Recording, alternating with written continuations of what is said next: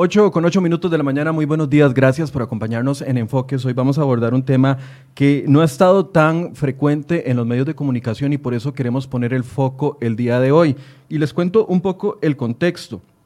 Trece diputados de diferentes partidos firmaron este proyecto de ley que colocaron en la corriente legislativa. Este proyecto de ley se llama Ley de Fomento Socioeconómico Local y lo firmaron, les voy a decir quiénes son los diputados que lo firmaron. Daniel Isaac Ulate Valenciano, el diputado del Partido Liberación Nacional, que está separado de la fracción, pero todavía sigue siendo diputado de Liberación Nacional. Paola Valladares, también de Liberación Nacional. Carmen Chan, Marulina Sofeifa, María Inés eh, Solís Quirós, José María Villalta Flores Está, Erwin Macís, Erwin Yanán Macís, Ignacio Alpizar, Harlan Hoppelman, Jonathan Prendas, Welmer Ramos, Melvin Ángel Núñez Piña y Nidia Lorena Céspedes. De, de todos los proyectos de ley me sorprende de que haya 13 en este, porque por lo general lo firman 4 o 5 diputados, nunca son 13.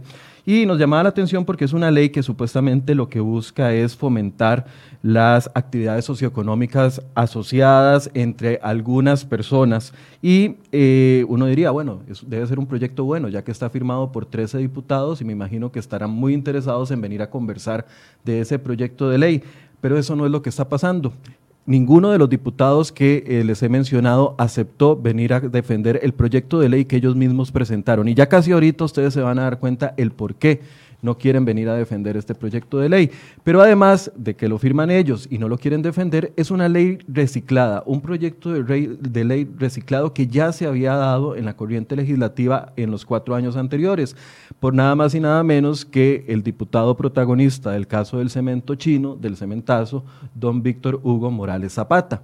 Ese proyecto con él cambió, eh, estuvo propuesto, fue impulsado por el ministro de Trabajo en ese momento, quien era don Víctor Morales Mora, quien ahora es diputado del PAC, y eventualmente cuando se vino el escándalo del cementazo, este proyecto de ley pasó a un segundo plano y quedó en el olvido. Ahora lo tratan de resucitar, le ponen la firma, pero no lo vienen a defender. ¿Por qué no vienen a defender? ¿Qué contiene este proyecto de ley? Bueno, para hablar de esta situación, hemos invitado esta mañana a doña Vanessa Castro de la Cámara de Infocomunicaciones, que se encuentra con nosotros acá en el set, y también vía remota nos acompaña doña Gisela Sánchez, vocera en esta ocasión con sombrero de UCAEP en esta mañana, y también don Eugenio Quiroz, quien es director ejecutivo de la Asociación de Zonas Francas. Voy a darle la bienvenida a cada uno. Eh, doña Vanessa, buenos días, gracias por acompañarnos.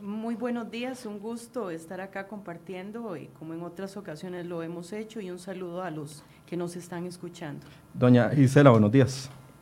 Muy buenos días, muchas gracias por la invitación para conversar. Buenos días a mis compañeros y a todas las personas que nos están acompañando en este programa. Y también a don eh, Eugenio Quiroz. Buenos días. Muchas, muchas gracias, Michael. Y bueno, buenos días a todos, a las compañeras también y a la audiencia que nos sigue por este medio usted se puede estar preguntando qué tiene que ver una ley de fomento socioeconómico con Infocom, con la Asociación de Zonas Francas, con el empresariado. Bueno, precisamente de eso queremos hablar. Es un proyecto de ley que ha sido criticado en los últimos días porque no tiene nada que ver con eh, el objetivo que se presenta. Y la primera frase del proyecto de ley dice, y es lo que a mí más me preocupa y que hemos estado hablando, dice que es para mitigar efectos inmediatos de la crisis generada por la pandemia mundial del COVID-19. Y uno dice, bueno, de ahí debe ser un super proyecto.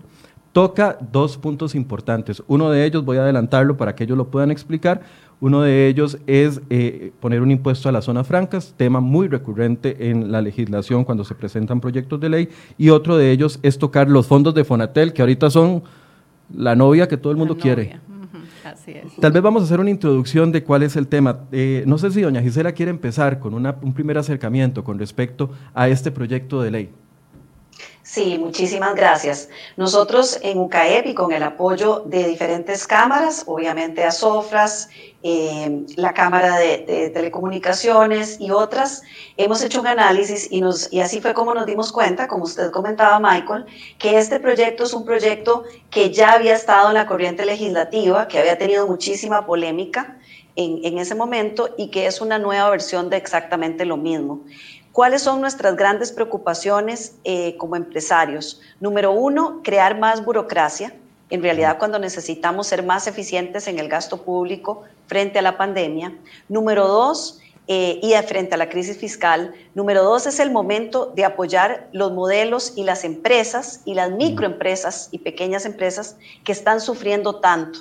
En lugar de generar una nueva estructura sin controles, que es una de nuestras grandes preocupaciones, un fondo enorme sin supervisión de Contraloría o de entes, eh, públicos para poder generar una nueva estructura en la sociedad costarricense eh, y además, eh, como usted bien explicaba, va una comisión, comisión a la juela, cuando en realidad es un proyecto de una envergadura absolutamente nacional y con cambios significativos en un montón de leyes del país. Entonces, en el, en el caso del sector privado, eh, estamos tratando de apoyar al gobierno para que haya un plan concreto de reestructura, de reactivación económica, pero este definitivamente jamás puede ser la vía.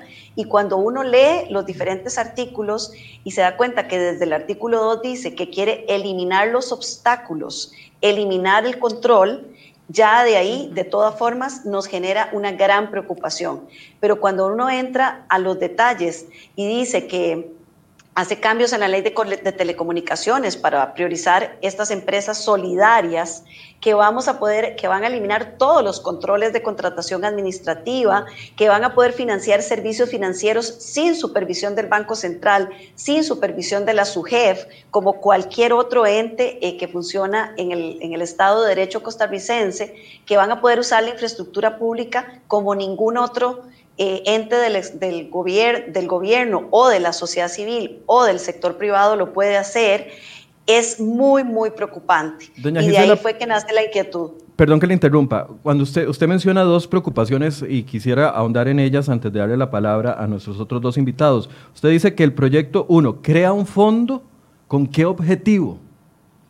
Con el objetivo de promover una nueva figura que en realidad no entendemos, o sea, e, existen las figuras correctas ya en Costa Rica, tenemos todas las figuras del sector privado, empresas, sociedades anónimas, sociedades de responsabilidad limitada, y por el otro lado tenemos cooperativas, que son formas de asociación, eh, digamos, comunitaria, tenemos asociaciones de desarrollo y por supuesto tenemos todas las organizaciones de sociedad civil. Ah. Entonces, esto trata de ser un híbrido pero muy mal diseñado, en donde básicamente tiene mucho más libertades que una empresa privada, pero sin ninguna responsabilidad de una empresa privada. Según lo que entiendo, y usted me corrige, tres o más personas se, podían, se podrían juntar para inscribirse ante el Ministerio de Hacienda y operar, pero sin tener que pagar impuestos. Eso sería uno de los temas. Sin tener que pagar impuestos, sin supervisión del, del, Estado, ni siquiera, ni si quieren, por ejemplo, ofrecer servicios financieros, se salen completamente del sistema de supervisión financiera de su jefe y del Banco Central, ni del Ministerio de Hacienda. Imagínense lo que significa esto, la posibilidad de que haya un enorme fondo sin absolutamente ningún control, que toma fondos del Banco Popular, que toma fondos de Fonatel, que toma recursos de las empresas de zona franca, que en este momento están siendo un motor en el país, que están generando empleo cuando estamos en una crisis en que las empresas más bien están teniendo que congelar eh, sus, sus contratos laborales. Entonces, es una figura que para nosotros es sumamente peligrosa, sumamente extraña, eh, no la entendemos, por eso probablemente es que es difícil de, poder argumentar a favor y que además nos, nos, preocupó mucho que trató de pasar debajo del radar de alguna forma yendo a una comisión muy pequeña cuando es un tema tan grande. Ahora, tres personas se unen, forman esta, forman esta empresa, no tendrían que pagar impuestos. Eh, podrían tener ganancias. dinero automáticamente. Claro, pueden tener ganancias. Pueden tener ganancias, pero no pagar impuestos. En el artículo 14 se le exonera de todos los impuestos, pero sí puede generar ganancias. Toma fondos del Banco Popular, 5% de las utilidades, 1% de las ventas brutas de las zonas francas, 2% del impuesto de renta, Obviamente tiene el, 10% de las utilidades del Banco Popular durante el primer año, más el 35% del impuesto de renta estimado del 2019. Y por supuesto, todo el subsidio que dice que tendría de Fonatel, eh, Internet prácticamente gratis. Entonces, esto además se convierte en competencia absolutamente desleal para los micro y pequeños empresarios que están sufriendo tanto, que no tienen estas condiciones y que están tratando de mantener los empleos y de sobrevivir. Ahora, la segunda pausa que quería hacer, ya usted lo adelantó un poquito. ¿De dónde saldría un fondo? ¿Sería un fondo de fondos valga la redundancia, de fondos públicos, es decir, nosotros los ciudadanos a través de fondos de instituciones que nos han cobrado vía impuestos o vía algún tipo otro de figura, estaríamos financiando a estas empresas que además se pueden unir tres personas, no pagan impuestos y tendrían créditos especiales. Exactamente, tendrían créditos, no tendrían ninguna supervisión, no tendrían eso es un negociazo para alguien. control de contratación administrativa y adicionalmente en el transitorio 5 dice que se pueden dar absolutas condonaciones y arreglos de pago con todas las municipalidades sin ninguna mediación. Es decir, no solamente van a tener una gran cantidad de fondos, esto es casi una piñata, de fondos que vienen de diferentes, sin ningún control, sin ninguna supervisión y además si no pagan, tampoco van a poder tener problemas porque tienen condonaciones y arreglos ya establecidos desde el origen de la ley. Doña Vanessa está aquí sentada por una razón muy importante y es que una de las buena parte o una de las buenas tajadas de ese, de ese fondo que serviría para financiar estas empresas que no pagarían impuestos es los fondos de Fonatel. Efectivamente, así es, eh, los fondos de Fonatel, solo que este proyecto, de manera muy interesante, a diferencia de otros proyectos que han querido tomar los fondos de Fonatel, este yo, yo digo de manera, eh, de manera simbólica que se mete por, la, por detrás, se mete por la cocina a la casa, en lugar de entrar por la puerta principal, se mete por la cocina. De manera muy interesante, eh, la ley de telecomunicaciones establece en el artículo 35 la forma en que se asignan los fondos y establece una serie de condiciones. Entonces, lo que viene esta ley a través de, un artículo es a incluir un nuevo inciso en el artículo 36, donde señala que eh, se le podrán asignar fondos a, esta, a estas figuras que acaban de comentar, se les puede asignar los fondos pero ahí mismo señala que se le libera de los controles anteriores. ¿Cuáles son los controles anteriores? Dice, dice el artículo, el procedimiento establecido se realizará de acuerdo con la ley 7494 de contratación administrativa. Entonces, simplemente adicionan un, inciso al 36, que es la forma de asignar. Entonces, asignémosle fondos a esta figura rara que se forma, pero asignémoselos sin controles, sin, sin sujeción a la ley de contratación administrativa. Por eso digo que de manera muy interesante se nos mete por la puerta de la cocina y no por la puerta principal, porque los otros proyectos de ley que hay en la Asamblea Legislativa y que pretenden fondos de Fonatel eh, lo hacen de manera directa, abierta. Este, realmente, si uno no leyera el proyecto este de manera muy minuciosa, no se da cuenta del detalle. Que, decía doña Gisela, y es muy interesante, porque, porque este proyecto todo lo hace de manera muy, muy misteriosa, de manera muy, muy, eh, muy oscura, diría yo, eh, que es lo que hace que uno se preocupe mayormente, ¿verdad? Y como decía en algún momento, eh, se, se, convierte esto, este proyecto, en un monstruo vestido de quinceañera. Porque si usted ve, por ejemplo, que al principio señalaba que, se está generando para para dar una solución, digamos, a la pandemia, yo me pregunto... Eso es lo que le iba a preguntar, ¿cuál es la relación con la pandemia en, en, uno? Crear una nueva figura empresarial que puede generar ganancias, pero que no paga impuestos. número dos, que se financia con fondos del Estado. Y número tres, que supuestamente, o sea, ¿qué, tiene que ver eso con la pandemia? O sea, no, no tiene absolutamente nada que ver con la pandemia. Por el contrario, tocar Fonatel, que en este momento tiene fondos concretos, ya por ley destinados a poblaciones vulnerables y a cierre de brecha digital, eso sí ayuda de manera sostenida a un tema de pandemia. Bueno, 250 mil estudiantes no están logrando tener clases virtuales porque no tienen acceso. Claro, claro. Y, y entonces la conectividad se convierte en un elemento fundamental para esas poblaciones vulnerables. Eso sí es una solución de pandemia que está ahí ya en la ley, en un mecanismo ya estructurado que depende únicamente de la creación de política pública. Pero, pero esta ley no la encuentro, o sea, sinceramente, no le encuentro qué relación tiene con pandemia. ¿Se determina si ese financiamiento por parte de Fonatel va a ser una vez, sería anual? ¿Cómo funcionaría? Bueno, esta es, al modificar el artículo 33 es permanente. O sea, pueden, es como la tarjeta de crédito que puedo llegar a pasar a Fonatel en el momento que ocupe recursos. Puede ir a pasar a Fonatel en el momento que pase los recursos porque ya va a quedar establecido en la ley como uno, una de las formas de asignación. No es, no es como otros de los fondos, porque esto hace em, el proyecto toma primero una cantidad de fondos iniciales y luego, o sea, genera mecanismos para tomar unos fondos iniciales y luego fondos permanentes. Fonatel sería un fondo permanente, o sea, constantemente podrían recurrir a Fonatel. Ok, otro de los sectores que toca es el sector de zonas francas. don Eugenio, ¿qué han logrado ustedes determinar con respecto a esto en lo que es el proyecto de ley? Y ya casi les voy a decir lo que me dijeron los diputados ayer cuando los invité a que conversáramos de este proyecto, pero es que eh, me van a criticar por esto, pero el chiquito es tan feo, tan feo, tan feo, que aunque tiene 13 papás, ninguno quiere dar la cara por él. Don Eugenio. Gracias, Michael. Sí, definitivamente más mm, en complemento a lo que comentaban las, las compañeras eh, y como bien lo mencionabas vos, este proyecto de ley, pues uno de las fuentes de financiamiento eh, que propone es un 1% de las ventas brutas de las empresas de zona franca y esto es un 1% anual. ¿verdad? Eh, aquí pues definitivamente este proyecto de ley desde su génesis atenta contra la seguridad y la estabilidad jurídica del régimen de zonas francas. Y, nosotros en, la Asociación de Empresas de Zonas Francas de Costa Rica, SOFRAS, vemos este proyecto con una profunda preocupación. Y más allá, Michael, de, de estar afectando la, la seguridad y la estabilidad jurídica del régimen, nos preocupa enormemente porque aún en su exposición de motivos el proyecto dice que busca precisamente la reactivación económica y demás y lo que menos viene a hacer es esto. Sabemos que el régimen de zonas francas ha sido uno de los motores de crecimiento y desarrollo que aún estando en la pandemia sigue generando empleo, sigue generando encadenamiento, sigue generando exportación.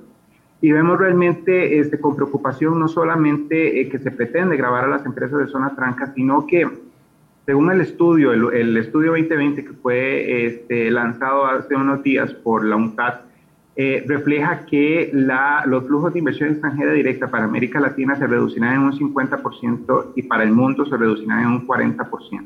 ¿Qué significa esto para nosotros? Que va a costar muchísimo más atraer inversión extranjera directa al país y ya países aquí mismo en la región latinoamericana se están preparando para brindar mayores incentivos, mayores beneficios, no necesariamente fiscales, sino también de otras, de otras naturalezas, para atraer precisamente y para seguir siendo más atractivos a la inversión.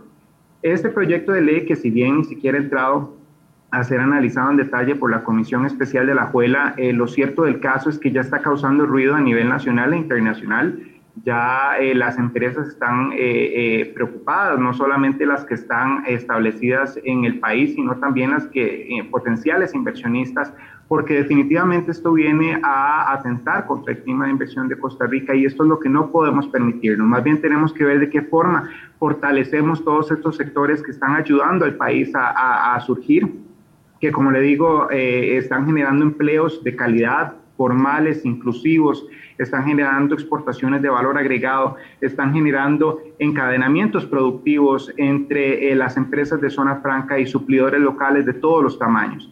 Eh, creemos que una iniciativa de esta naturaleza eh, en nada viene a favorecer al país en estos momentos, más bien viene a, mandar un mensaje muy, muy negativo este, a la comunidad internacional y pues evidentemente al sector empresarial este, costarricense para tener una idea, ¿cuánto representa un 1% de, lo, de las rentas brutas de una zona franca o de las zonas francas? O sea, ¿se tiene estimado eso? Sí, igual, digamos, la contribución, tan solo para mencionarte algunos datos importantes, Michael, eh, la contribución absoluta del régimen de zonas francas como porcentaje del PIB a hoy día es casi del 8%. Casi lo mismo que genera turismo. Es correcto. Entonces es una contribución muy importante que se realiza no solamente en los salarios de calidad que se le dan a los colaboradores, en los más de 540 millones que se hacen eh, de aportes a entes sociales como lo son el Instituto Nacional de Aprendizaje, la Caja Costarricense de Seguro Social. Otro aspecto importante también, Michael, que te mencionaba hace unos minutos, este, lo que respecta a los encadenamientos productivos, que esto viene a ejemplificar de cómo existe un derrame, no solamente cuantitativo, sino también cualitativo en el parque empresarial costarricense. Un 47% de las compras que realizan las empresas de zona franca las realizan a suplidores locales. ¿Esto qué significa? Que son muchísimas familias costarricenses las que se benefician de este derrame eh, que se genera este, del régimen de zonas francas. Entonces, eh, sí creemos que eh, cuando se proponen proyectos de esta naturaleza se hace caso omiso a todos esos beneficios y a todos esos este, valores que, refleja el régimen de zonas francas para la población costarricense y eso pues evidentemente también sumándole todo lo que está eh, relacionado con empleo directo e indirecto que son más de 180 mil personas las que hoy día se benefician del régimen de zonas francas. correcto, pero estimaron cuánto podría representar ese 1%. Eh, ahorita no te tengo el dato, pero sí, ya lo, ya lo tenemos este, establecido, pero lo cierto del caso es que la afectación este, no sería solamente de un año, sino que sería anualmente que se estaría eh, cobrando ese 1% eh, sobre las ventas brutas del régimen de zona eh, quiero preguntarles a los tres y tal vez con, con, doña Gisela, ¿por qué se dice que este es un proyecto reciclado? O sea, ¿qué, en qué similitudes han encontrado con lo que se intentó impulsar en 2014, llegando Luis Guillermo Solís y teniendo a don Víctor Morales Mora como ministro de Trabajo y a Víctor Morales Zapata en ese momento, que era prácticamente el eh, ministro de la presidencia eh, adjunto, voy a decirle así. Sí, hay una gran relación cuando uno ve el articulado de este proyecto 21.970 con efectivamente el proyecto original de don Víctor Morales Zapata, eh, no solamente en la exposición de motivos que viene de regímenes, regímenes que son un poco más de izquierda en, países latinoamericanos, de tratar de generar una figura eh, de economía, pero que en realidad es solidaria, social solidaria, eh, muy al estilo de, de todas las corrientes más de izquierda que se han venido desarrollando en nuestra región, bueno, que inician obviamente en Cuba, que tenemos en Venezuela, en Nicaragua, etc. Esta figura eh, lo que intenta es generar un modelo que pueda generar riqueza, pero que no tenga las responsabilidades que cualquier ente privado tiene en un país. Entonces, cuando usted ve la exposición de motivos y cuando ve el articulado, la forma en la que se exoneran los impuestos, la forma en la que se hacen transferencias directas, la forma en que se eliminan todos los controles eh, y la forma en la que se establece esta figura, es exactamente igual que la que tuvimos con el, con el diputado Morales Zapata hace algunos años y que después de un análisis riguroso se pudo descubrir eh, todos estos peligros que esta, que esta figura tiene. Entonces, lo que hicimos fue simplemente hacer una comparación de articulado. Una de las respuestas que tuvimos originalmente es que no, que no tenía absolutamente nada que ver. Inclusive ahora algunos diputados eh, proponentes están diciendo que van a hacer cambios para, por si hay alguna inquietud, pero es que en realidad lo que les estamos diciendo es que no es que hay una pequeña inquietud o una aclaración que servicios técnicos tiene que hacer de este proyecto, es que este proyecto es un peligro para la seguridad jurídica de Costa Rica, para la forma en la que operan los diferentes entes de, de la sociedad y no entendemos porque para esta, digamos, tenemos una figura maravillosa que es la figura del cooperativismo, que tiene todas las bondades que se esperan conseguir con este proyecto sin, sin saltarse, digamos, todos los procesos y todos los controles que son sanos en cualquier sociedad. Los pesos y contrapesos, los balances se eliminaban en el proyecto del diputado Morales Zapata y se eliminan en este. Entonces, es muy fácil, es un proyecto que tiene, en el caso de este, 19 artículos más 5 transitorios. Todos los transitorios eh, son peligrosísimos, súper preocupantes, pero lo mismo sucedía con el otro. Son proyectos pequeños cuya exposición de motivos en realidad después se desvirtúa completamente en el articulado y, se, y ahí sí se ve claramente cuál es la intención que esta, que esta figura tiene Por supuesto que, para las eh, personas que defendemos la seguridad jurídica, yo creo que los costarricenses en todos los, sectores queremos eh, un Estado de Derecho que funciona con reglas claras, que todos nos sentimos jugadores con igualdad de, de condiciones y un clima eh, de negocios que sea adecuado que tenga esos balances y esos pesos y contrapesos. Esto no tiene ningún sentido en ese esquema en el que opera Costa Rica, tan exitosamente lo ha hecho y que más bien tenemos que enfocarnos en reactivar lo que funciona,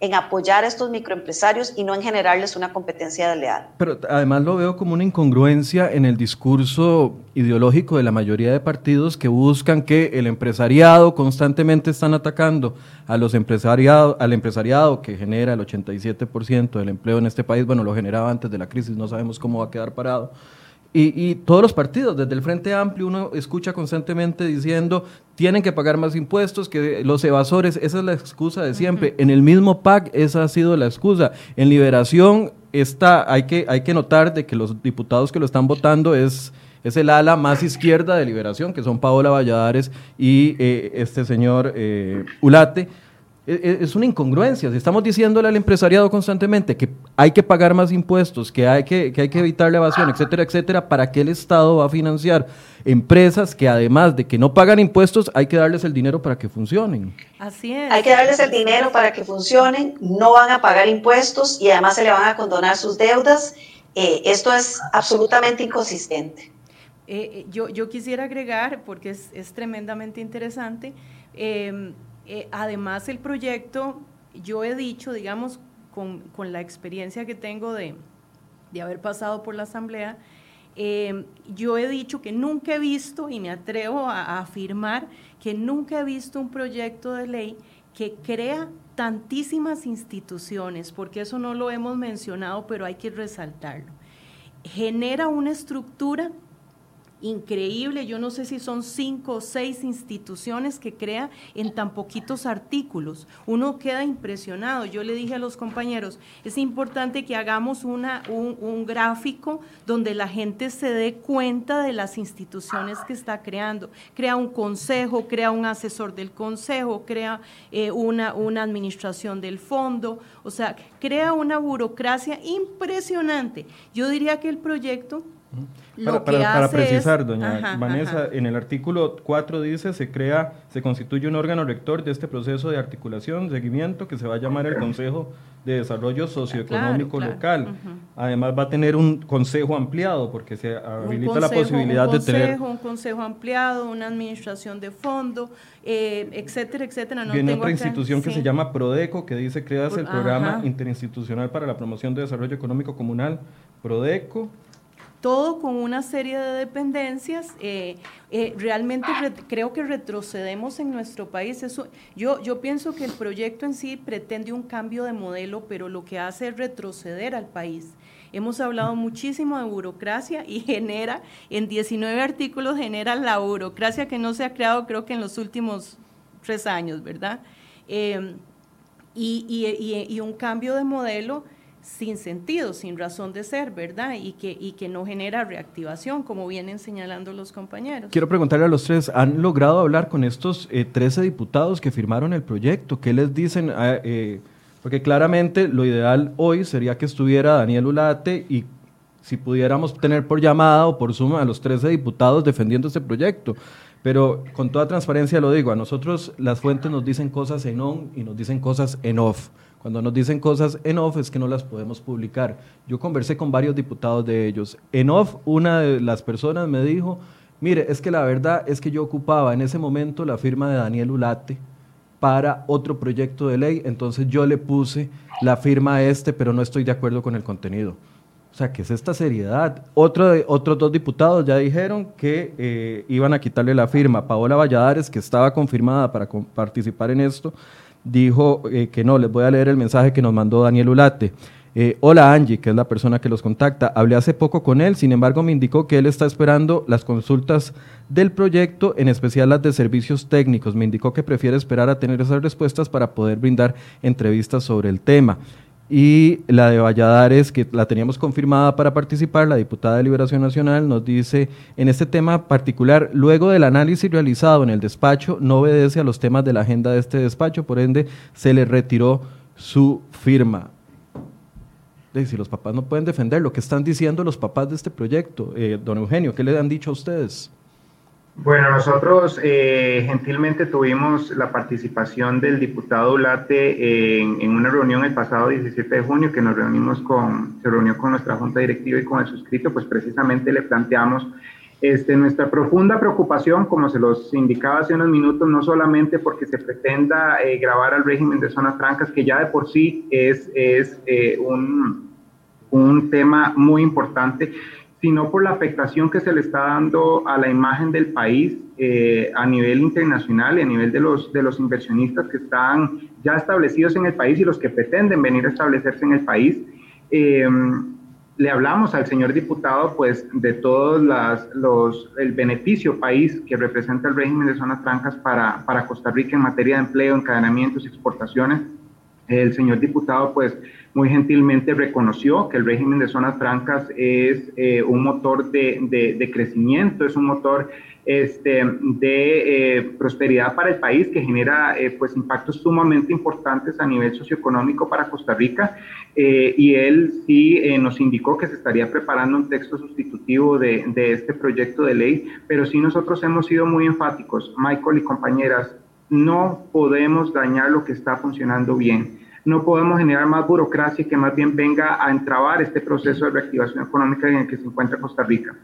Entonces, eh, el llamado que le hicimos fue, fue a, definitivamente replantear, eh, eh, porque lo que se está planteando en este proyecto de ley definitivamente tiene efectos perniciosos para Costa Rica.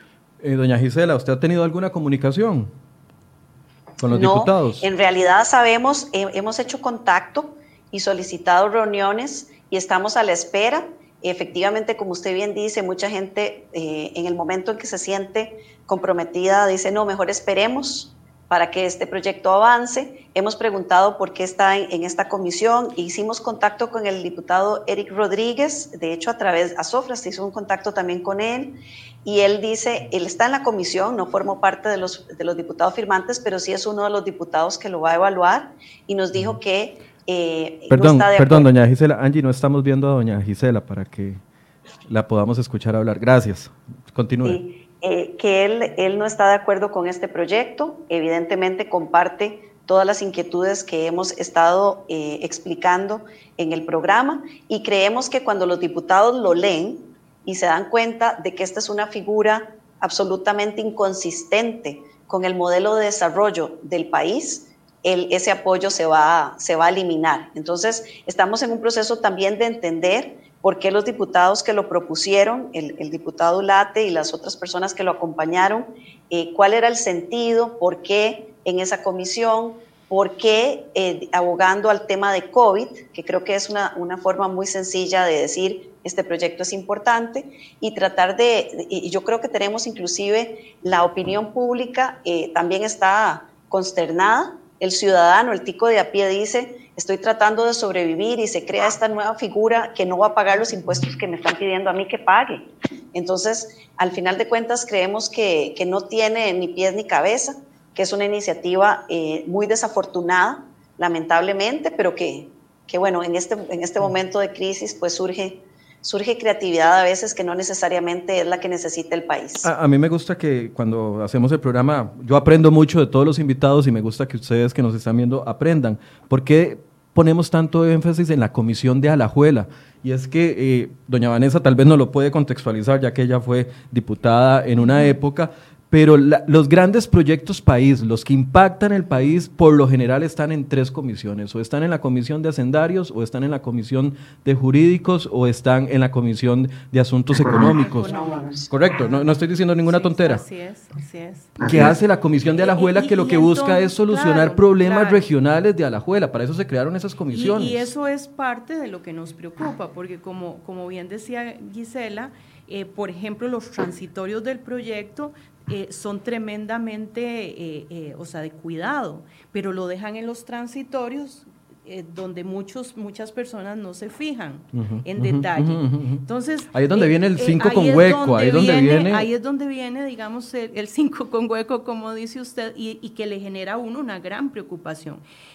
vamos a ver, y, este tema de las comisiones es un tema que se suma a ese misterio del proyecto, a esa forma de manejo no transparente. Eh, porque entonces perfectamente el proyecto, como dice usted, que es de trascendencia se supone nacional, eh, va a entrar a una de las comisiones que son las comisiones grandes que normalmente van a tratar los proyectos. Pero acá lo toman y lo meten en una comisión eh, que se llama Comisión Alajuela, que es una comisión para los temas de un canto, de, un, de una provincia. Correcto. Eh, entonces, llama la atención porque nada tiene que ver con Alajuela, o sea, tiene que ver con todo el tema nacional, ¿verdad? ¿Qué puede ser lo que uno piense o mal piense? que tal vez se quiso meter en esa comisión para, que pasara, pasara, desapercibido. Así como quisieron meter en un transitorio eh, el cambio para tomar los recursos de Fonatel, como digo yo, metiéndose por la puerta de la cocina y no por la puerta principal, igualmente creo que sucedió eso con la Comisión Alajuela. Ok. en las conversaciones que tuve hoy, estoy recordando un, mensaje de WhatsApp que me mandó don Erwin Macís ayer a las, a las dos y media de la tarde. Me dice, yo le retiré la firma, también don Erwin le retiró la firma de ese proyecto. No tiene ambiente y los objetivos no los comparto. Entonces, al menos tres de los trece que firmaron nos confirmaron de que le retiraron la firma. Pero yo les decía a los señores y los que hemos seguido la Asamblea Legislativa por trabajo o por placer, Sabemos que cuando le dicen a uno, no, no, eso no va, eso no va, eso no va, eso no tiene ambiente, yo no sé qué, de repente salta en un momento determinado y uno dice, ¿en qué momento se aprobó esto si no tenía ambiente? Ese es el temor de lo que pueda suceder con esto. Claro, por supuesto. En la Asamblea Legislativa Evidentemente nunca hay que soltar un proyecto hasta que uno sepa definitivamente que no corre riesgo de que sea aprobado, porque más en este momento donde con toda la buena intención, que creo que es, es parte de esa no transparencia, ponen arriba en el proyecto que es para la pandemia con el ánimo de que pase desapercibido y pase rápidamente. Pero evidentemente no se trata de uno de los proyectos de pandemia. Eh, entonces, evidentemente, es, es, es un tema eh, eh, que hay que atender. Eh, aun cuando se habla de que, de que el proyecto, los diputados les están quitando el, su, su apoyo, aún así, por ejemplo, se habla de un texto sustitutivo que yo no encuentro cómo, cómo, cómo cambiar este tema de ninguna manera. O sea, ¿Cómo es que decía doña Gisela? Es que el, el, el error es un error de origen. Es un error, un error de, la figura que se está intentando crear. Entonces habría que, imagínense que para... Un empresariado paralelo con fondos públicos, pero sin pagar impuestos. Entonces, para meter un texto sustitutivo... Exacto. Un, para meter un texto sustitutivo habría que cambiar, digo yo, que del artículo 1 al 19 y los cinco transitorios. Entonces, ¿qué nos queda? Perdón, pero así de... no nos queda nada. O sea, el proyecto es un todo donde, donde arma una estructura, un cambio de modelo país, un retroceso y simplemente yo creo que el proyecto no debe ir. Evidentemente hay que estar, hay que darle un monitoreo. Eh, eh, yo pienso que más diputados van a quitar su firma. Eh, en, los diputados han estado con muchísimo trabajo y creo que firmaron sin, sin profundizar en este, en este proyecto, que además es un proyecto que hay que leer tres veces para entenderlo, porque está escrito en difícil, está escrito en difícil digo yo, para precisamente en esa no transparencia que tiene. Eh, voy a preguntarles a los tres, eh, para cerrar este tema y también hablar de otros que me, interesa aprovechar los últimos 10 minutos de entrevista. Eh, pasos a seguir, ¿qué se puede hacer? Bueno, desde la prensa podemos denunciar las incongruencias que tienen estos, pero desde los sectores, ¿qué, qué pasos pueden, pueden tomar para adelante, sabiendo de que estamos en una crisis económica, ayer las proyecciones que se hacían para el país están mucho peor de lo que esperábamos para los próximos meses y eso quiere decir que van a venir momentos muy difíciles para todos los sectores que, insisto, que son los que generan empleo y los que permiten de que la señora de la limpieza pueda llevar el diario a su casa, etcétera, etcétera. y el gran ejecutivo también, para que no digan que solo trato de mostrar una cosa específica. Eh, ¿qué, pueden, ¿Qué acciones más pueden tomar con respecto a este proyecto en adelante, además de solicitar audiencias y, pedir los cambios respectivos? Eh, tal vez, don, Eugenio. Bueno, nosotros definitivamente, eh, como bien lo mencionas, Michael, seguimos este, en, las reuniones que ya de por sí estábamos manteniendo con, con, distintos legisladores y legisladoras este, hablando no solamente de este proyecto que es de nuestro interés, sino también de otros este, que, que, nos interesan, como lo es el caso del INA o el de jornadas flexibles, precisamente para mejorar este clima de inversión. Pero desde nuestra trinchera lo que seguimos haciendo es apoyando al país, eh, Michael. Creo que en estos momentos eh, no podemos desenfocarnos, sí tenemos que eh, atender estos temas de este proyecto en específico, pero no podemos desenfocarnos porque necesitamos seguir generando empleo, necesitamos seguir generando encadenamientos, necesitamos seguir generando exportaciones, necesitamos seguir aportándole al país lo mucho o poco que podamos, no solamente como sector empresarial, sino también como personas, este, seguir aportándole al país porque definitivamente si queremos una reactivación económica como la que dice en su exposición de motivos este proyecto de ley, de ley, perdón, o, u otros proyectos de ley, definitivamente tenemos que ponernos todos eh, la camiseta y desde nuestra trinchera seguir este, generando este, todos estos elementos que son tan importantes para Costa Rica. Eh, doña Vanessa. Em, definitivamente creo que estamos en el escenario legislativo, el proyecto está en el escenario, en el escenario legislativo, por tanto, nuestra labor debe ser eh, ir a donde los diputados, cuestionar los diferentes aspectos y revelar todas nuestras inquietudes. Y por supuesto que la gente también, la gente se entere, el pueblo se entere. Eso, eso creo que es nuestra labor principal porque estamos en el, en el escenario legislativo. Eh, en, en otro orden de cosas es importantísimo, por ejemplo, para el sector telecomunicaciones, evidenciar que las telecomunicaciones han sido básicas y la conectividad ha sido básica en, esta crisis y se ha demostrado mundialmente que los países que tienen una conectividad eh, enfrentan mucho mejor la crisis. Imagínense si nosotros hace 10 años no hubiéramos hecho la apertura, imagínense cómo hubieran encontrado a Costa Rica una pandemia como esta. En este momento hay 140 mil hogares de, de, personas vulnerables, de amas de casa, hogares de pocos recursos conectados con una computadora y con internet. 140 mil hogares y está con los fondos de Fonatel. Con los fondos de Fonatel y está por conectarse otra cantidad importante.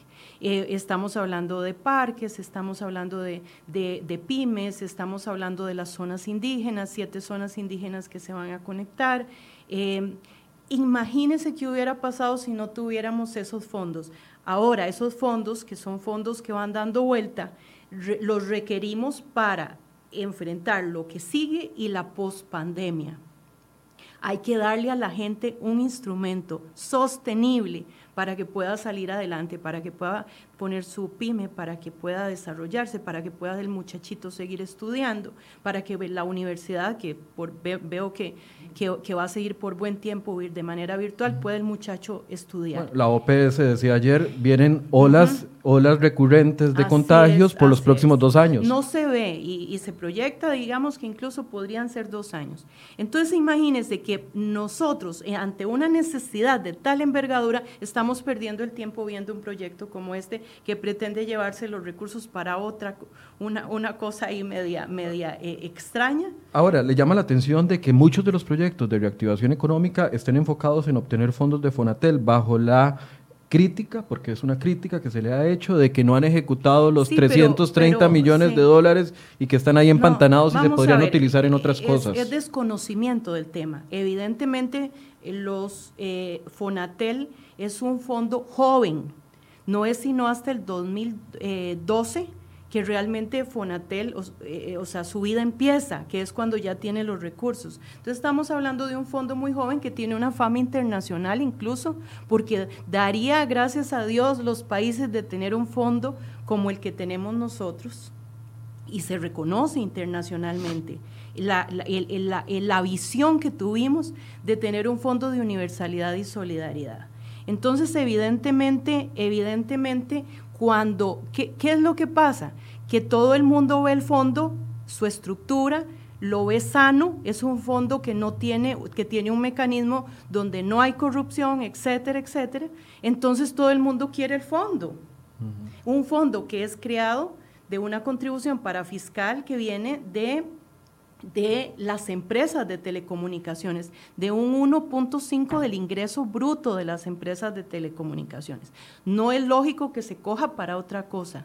La idea es dar una protección de solidaridad para los que no pueden eh, acceder al mercado porque, porque es una comunidad a muchísimos kilómetros, porque la infraestructura sería tremendamente cara, porque los indígenas necesitan conectividad, porque las pequeñas empresas, la gente que, vulnerable necesita conectividad.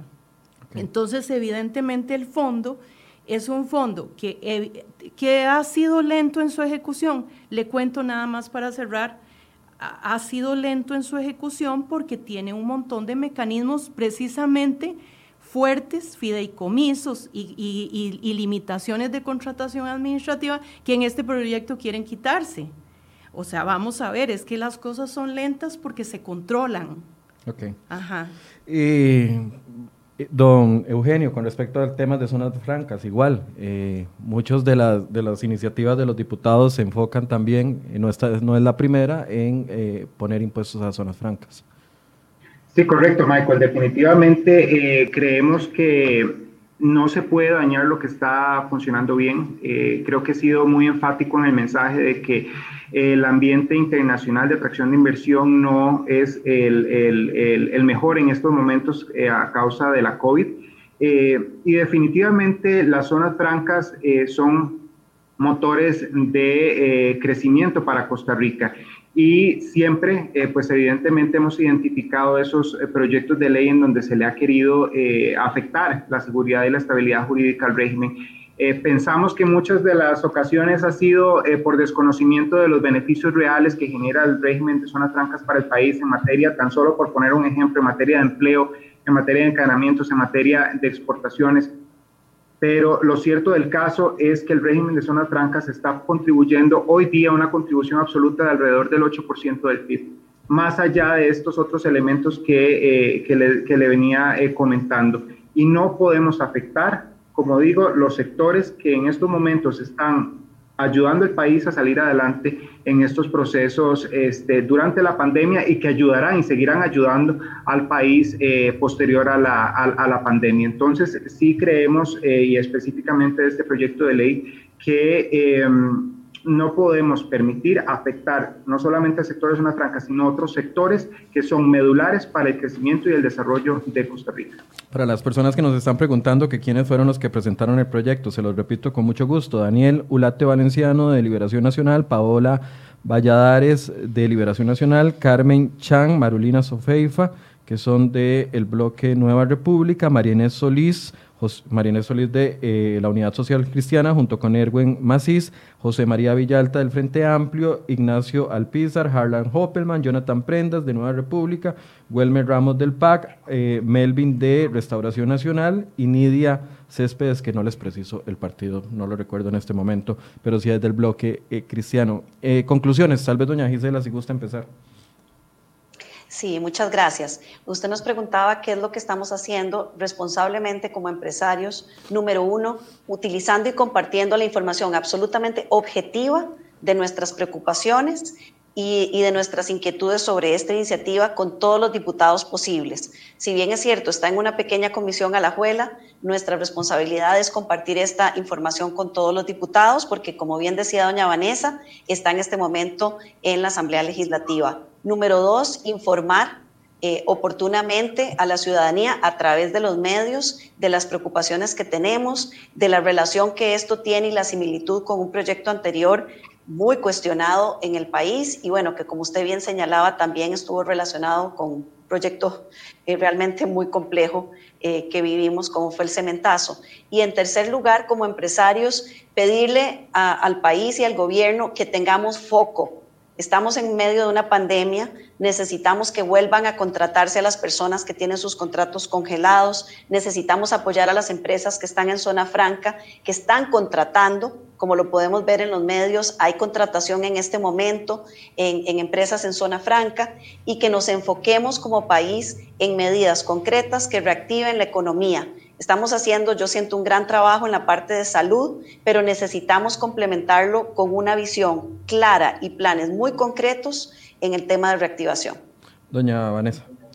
Eh, vamos a ver, yo quiero hacer un vehemente llamado a que se estudie eh, lo que realmente son los fondos de Fonatel Vuelvo a insistir que son fondos incluso que se reconocen de, Deberíamos de hacer un, debate con un par de diputados de los que de los que están criticando Vamos a llamarla. Vamos a ver, porque es muy importante conocer la visión que se tuvo hace eh, cuando se generó la ley y entender que tenemos un fondo que es reconocido internacionalmente, que es una herramienta que muchos países quisieran tener, con una visión de solidaridad clara, contundente, con, una, con un, eh, fin específico que es atender las poblaciones vulnerables, eh, cerrar brecha digital y que en este momento, eh, vamos a ver, la pandemia requiere precisamente de ese fondo y de, ese, de esos dineros para lo que corresponde y con los controles que corresponden. Efectivamente, el fondo eh, inició lento, tenía muchos fideicomisos, muchas cosas que controlar, pero inicia lento porque es un fondo totalmente blindado para que no haya corrupción. Son muchos, mucha plata y se requiere que no haya un manotazo político, y eso lo dejo muy claro, que no haya un manotazo político. Estos fondos no son para festinar ni para festejar en todo lado, tiene un fin específico y en este momento de cara a la pandemia precisamente es fundamental. Puede hacer la diferencia país para salir de la pandemia. Eh, no me falta don Eugenio para cierre. Michael, y si me permite solo hacer una acotación. Sí, señora. La otra cosa que tenemos que hacer nosotros y que lo estamos haciendo es pidiendo a los diputados que más bien apruebe proyectos que sí están relacionados con reactivación como jornadas. Eh, eh, como con las nuevas jornadas flexibles y todos los proyectos que sí van a tener un impacto positivo. Yo creo que esa es la responsabilidad que ellos tienen y también la nuestra señalar eh, la importancia de que un proyecto como el de jornadas se apruebe prontamente. Perfecto. Eh, don Eugenio, la conclusión. Gracias, Michael. Eh, definitivamente secundar los mensajes transmitidos por nuestras compañeras y tal vez subrayar algo que decía doña Gisela, de pedirle el enfoque a los señores y señoras legisladoras en los proyectos que son realmente importantes para la reactivación económica. En estos momentos es crítico el proyecto de ley de modernización del Instituto Nacional de Aprendizaje, es crítico el proyecto de ley de jornadas laborales flexibles, no solamente para el sector que represento, sino en general para el país. Y desde nuestra trinchera lo que seguimos haciendo, y reitero el mensaje, es brindando información oportuna, clara y actualizada respecto a lo que el régimen de zonas francas implica para Costa Rica, los, los beneficios, el, el, impacto positivo socioeconómico que representa el régimen de zonas francas para Costa Rica y seguir apoyando. Eh, creo que eh, el sector privado se ha caracterizado siempre por realmente arrollarse las mangas y trabajar en conjunto con, con los distintos poderes de la República y esta no va a ser la excepción. Entre todos y todas sacamos adelante a Costa Rica, si nada más les pedimos enfoque para tramitar los proyectos de ley que realmente nos van a apoyar en esta reactivación económica.